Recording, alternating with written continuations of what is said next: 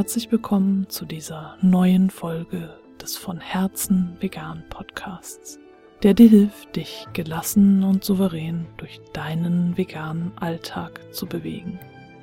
Ich bin Stefanie und diese Folge ist für dich, wenn du gerade mit der Situation haderst, in der du dich befindest.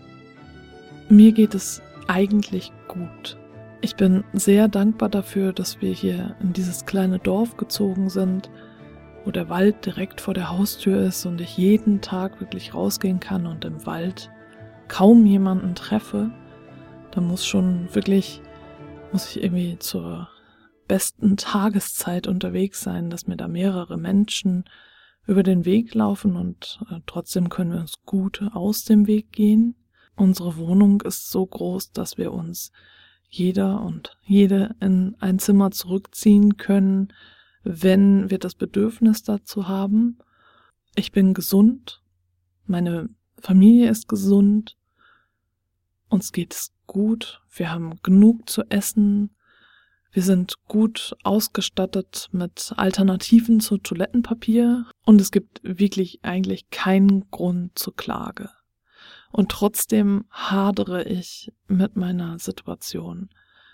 Denn bevor die Krise losging, hatte ich zumindest die Vormittage für mich, in denen ich arbeiten konnte und meine Projekte voranbringen konnte. Und jetzt fällt das alles weg, weil das Kind zu Hause ist und Carsten in meinem Arbeitszimmer sitzt, weil er halt von dort Homeoffice machen muss und er der Vollzeitverdiener ist und ich mich jetzt fügen muss in meine Rolle als Mutter und Hausfrau. Zu meinem Glück ist unser Kind schon so alt, dass es sich auch ein bisschen länger selbst beschäftigen kann und ich kleine Fragmente des Tages für mich beanspruchen kann.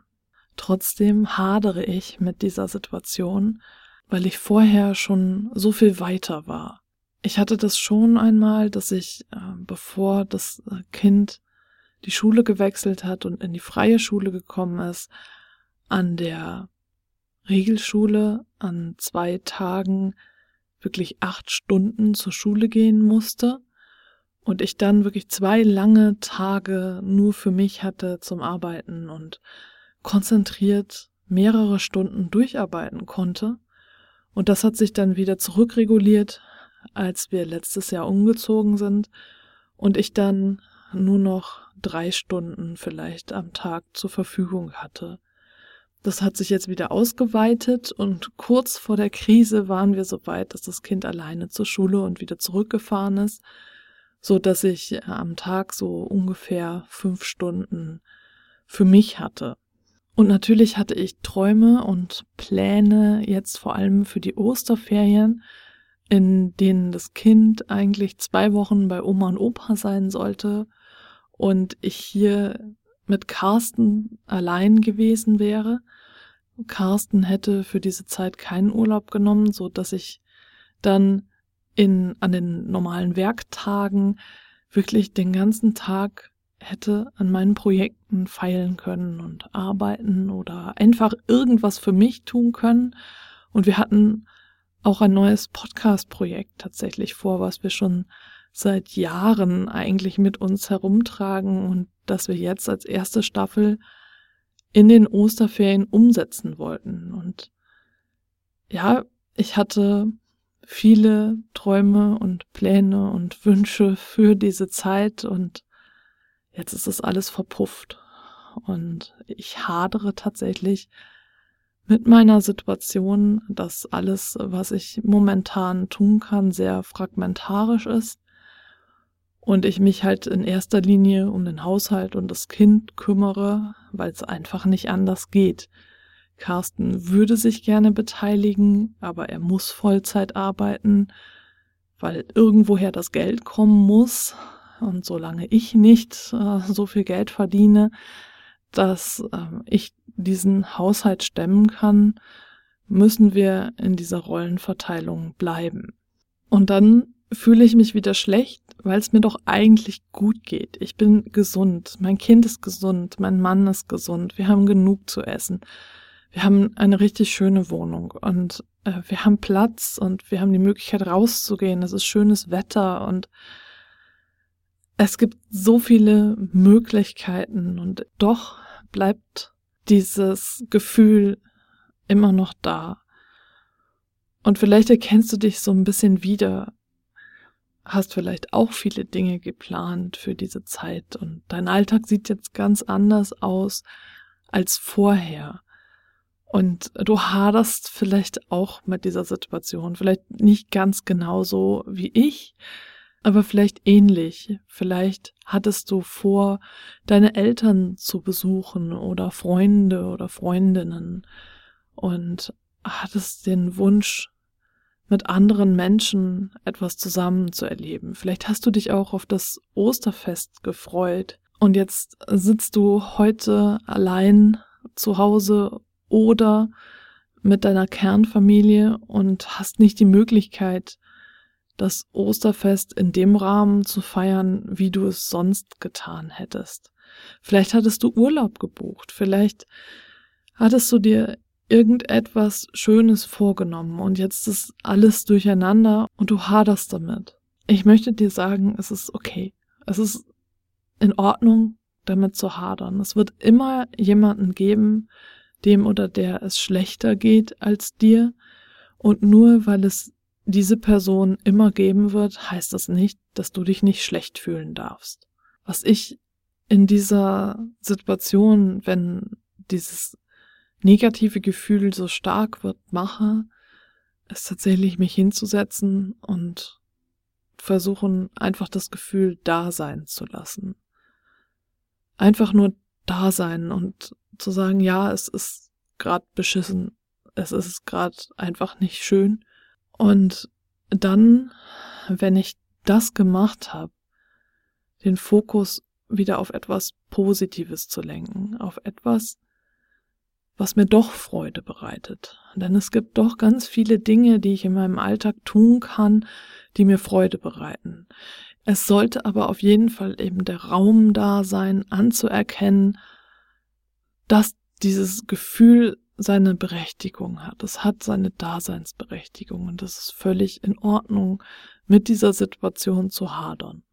Es ist in Ordnung, wütend zu sein und alles blöd zu finden und alles rauszulassen, nicht an anderen Menschen es auszulassen. Das kann ich jetzt nicht befürworten, aber du kannst es zum Beispiel alles aufschreiben, was du gerade denkst, was du fühlst. Und das alles rauslassen und einfach sagen, ja, es ist gerade beschissen. Es ist gerade einfach so. Und dir auch Zeit dafür zu nehmen. Zeit dafür, dieses Gefühl fühlen zu dürfen und es nicht wegzudrücken und zu sagen, anderen geht es schlechter, ich darf mich nicht so fühlen, stell dich nicht so an, das ist alles andere als hilfreich. Wenn du dich allerdings so ausschließlich darauf fokussierst, was du jetzt gerade alles verpasst oder hättest machen können, womit du haderst und was du gerade alles blöd findest, dann kann es natürlich sein, dass du da so drin versumpfst und äh, eher in so eine Abwärtsspirale gerätst. Und äh, das ist dann tatsächlich gefährlich.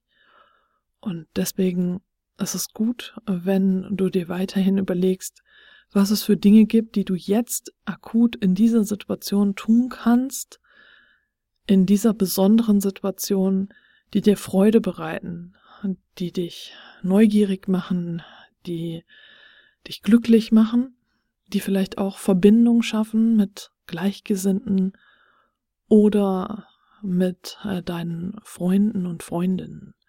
Du könntest ja auch mit Freunden und Freundinnen telefonieren oder übers Internet telefonieren. Ich sage jetzt extra nicht Skypen, weil es verschiedenste Möglichkeiten gibt. Du kannst auch zoomen oder was auch immer tun. Oder wenn es dir gar nicht so sehr darum geht, die Verbindung zu anderen Menschen zu halten, wirklich zu schauen, was ist denn etwas, was dich jetzt im Moment glücklich machen kann, was dir ein bisschen Freude bereitet. Und vielleicht findest du ein gutes E-Book, was du lesen möchtest.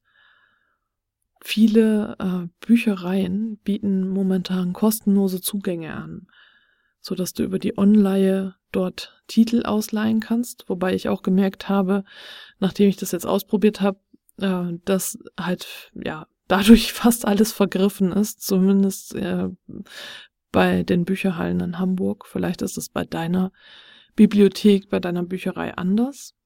Wenn du die Möglichkeit hast, ein Tablet oder ein E-Book-Reader, dann äh, gibt es auch äh, sowas wie E-Book Flatrate-Anbieter. Und äh, da hat man immer die Möglichkeit, das 30 Tage kostenlos zu testen. Also wäre das zum Beispiel auch eine Möglichkeit, das zu überbrücken jetzt die Zeit und da dann Titel zu lesen, wobei da auch äh, das Angebot relativ eingeschränkt ist, aber zumindest äh, sind dann die Bücher dort, wenn du ein Buch gefunden hast, was dich interessiert, sofort verfügbar. Wenn es dir geht wie mir, und du äh, gerade in eine Rolle als Hausfrau und Mutter gedrängt wurdest, an die du eigentlich so gar nicht wahrnehmen möchtest, dann hilft es dir vielleicht, äh, wenn du dir vorstellst, dass das, was du tust, bezahlte Arbeit ist. Denn im Grunde, wenn du das nicht tun würdest, müsstest du jemanden dafür bezahlen, der oder die das macht. Und deswegen ist äh, die Wohnung putzen, Geschirr abspülen, mit dem Kind lernen oder spielen, durchaus alles eine Tätigkeit, die du genauso abrechnen kannst wie jeden anderen Job auch. Mir hilft das tatsächlich, wenn ich daran denke und sage, okay, ich mache jetzt gerade Hausarbeit, die mir nicht wirklich viel Freude bereitet und ich könnte in dieser Zeit eigentlich viele andere Dinge tun, die mir viel mehr Freude bereiten würden und die, mit denen ich anderen Menschen helfen könnte und andere Menschen unterstützen und so weiter und so fort, ja. Aber ich muss jetzt hier sauber machen, ich muss jetzt äh, mich um das Mittagessen kümmern, äh, weil Carsten dafür keine Zeit hat. Aber es ist Arbeit, genau wie andere Erwerbsarbeit auch. Und so leiste ich ebenfalls meinen Beitrag. Es hängt da meiner Meinung nach viel an unserem Verständnis von Arbeit.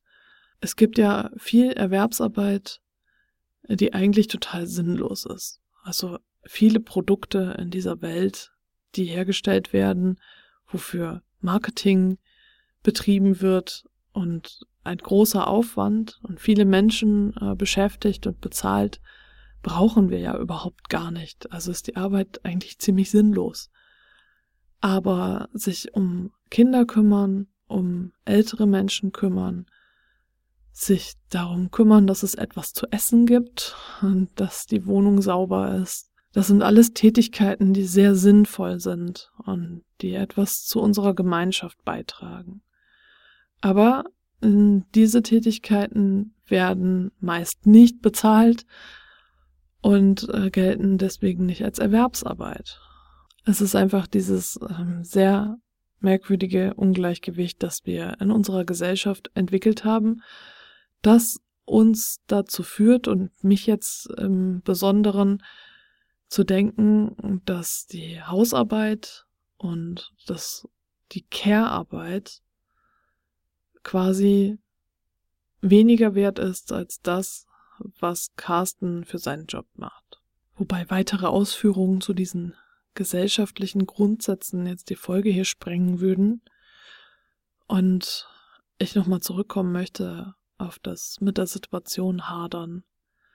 Wenn du in der privilegierten Lage bist, das Beste aus dieser Krise zu machen, dann versuche etwas zu finden, was dir jeden Tag ein bisschen Glück vermittelt, was dich jeden Tag ein bisschen stärkt und dir Freude schenkt. Und am besten, dann sind wir wieder bei den Power-Ups, äh, sind es drei Dinge, die du täglich machst. Wie gesagt, sie müssen nicht äh, zeitintensiv sein und besonders aufwendig, sondern es sollte wirklich etwas sein, was dich stärkt und in dieser Situation aufmuntert. Und es ist völlig in Ordnung zu hadern, wenn du zeitgleich auch versuchst, wenn du zeitgleich auch versuchst, das auszugleichen, indem du gut für dich sorgst. Ich mache das, indem ich viel rausgehe, so gut es geht, viel lese, so gut es geht und äh, mit meinem Mann und meinem Kind Zeiten ausmache, in denen ich Zeit für mich habe, so wie jetzt gerade sind die beiden draußen, damit ich diese Podcast-Folge aufnehmen kann. Ich mir immer wieder sage, dass es nur eine Phase ist und auch dies vorbeigeht. Denn es wird irgendwann vorbeigehen und wir werden wieder in einen neuen Alltag kommen. Wie der dann aussehen wird, weiß ich nicht. Und doch wird auch dies wieder vorbeigehen. Ich wünsche dir ganz viel Kraft für diese Zeit und hoffe, du bist gesund und alle, die dir nahe stehen, auch. Und wenn du diese Folge zeitnah hörst, wünsche ich dir ebenfalls ein frohes Osterfest. Und ich freue mich, wenn du beim nächsten Mal wieder mit dabei bist.